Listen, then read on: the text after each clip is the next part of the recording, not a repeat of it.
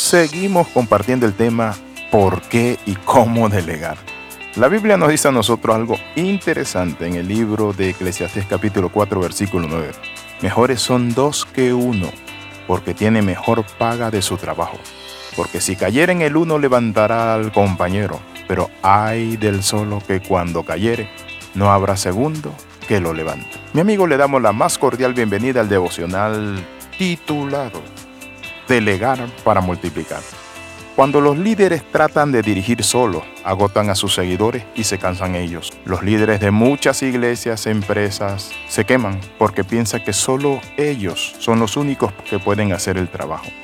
Ser dueño de la responsabilidad de una tarea no significa que usted tiene que hacerlo solo y todo. Los líderes servidores saben que son más eficientes cuando confían en otros para trabajar con ellos que cuando ellos mismos hacen lo que deben hacer. Entonces hoy vamos a ver algo interesante. Y lo que vamos a ver es que la Biblia dice hay del solo.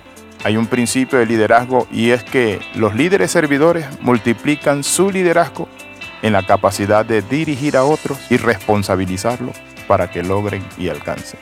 Tanto Moisés como los apóstoles de Jesús suplieron una necesidad al delegar en otros líderes autoridad y responsabilidades.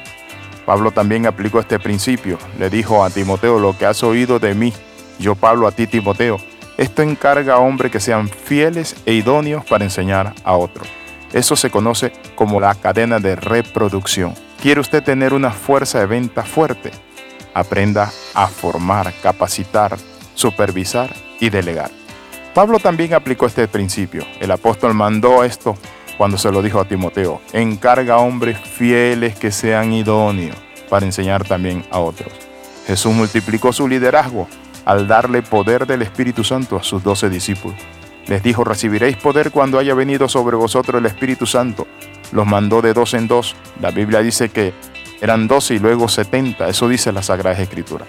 ¿Es usted mejor que Jesucristo? Eso significa que hay otras manos, otros cerebros. Hay otras personas que miran la forma de hacer lo que hacemos, optimizándola o ayudándonos a hacerla de una manera más eficaz. Cuando uno delega uno de estos beneficios es que el líder sufre menos tensión emocional y tiene más seguidores satisfechos. El resultado es un crecimiento y cuidado saludable. También tendrá más ministerios y líderes concentrados en otras labores y estará repartiendo y resarciendo cada área de su ministerio, de su empresa y de su liderazgo. Los líderes sirven nombrando a otros que dirijan y hagan lo que ellos hacen.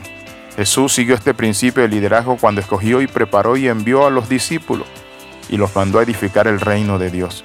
En Mateo capítulo 10 nos narra esta parte de la historia.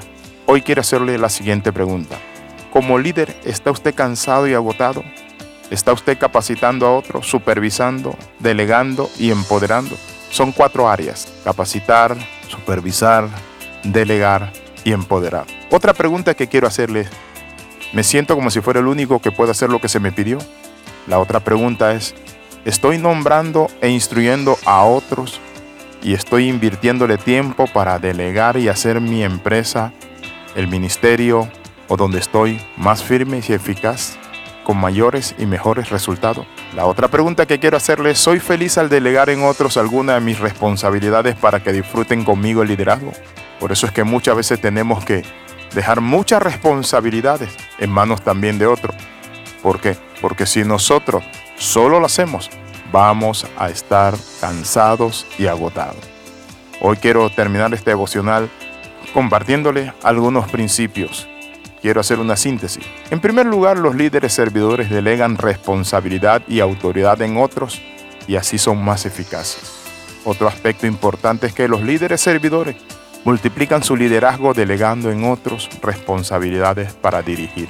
¿Está usted buscando a personas y permanece concentrado en las cosas más importantes y está delegando otras cosas que pueden hacerlo de una forma sencilla a otros? Los apóstoles nombraron a otros. Jetro ayudó a Moisés a dirigir a Moisés para que delegara también en su liderazgo. Dios quiere que usted divida su liderazgo con otros para que pueda experimentar el gozo de ser un líder servidor eficaz. Quiero orar por usted. Padre, yo te pido por todos estos hermanos y amigos que están agobiados, cansados, porque no delegan. Padre, pon tu mano de misericordia sobre cada uno de nosotros y entregamos esas responsabilidades también para que otros la hagan. En el nombre de Jesús oramos y damos gracias. Amén y amén. Le saluda el capellán internacional Alexis Ramos. Recuerda las 13, comenta, comparte y crece. Nos vemos en la próxima.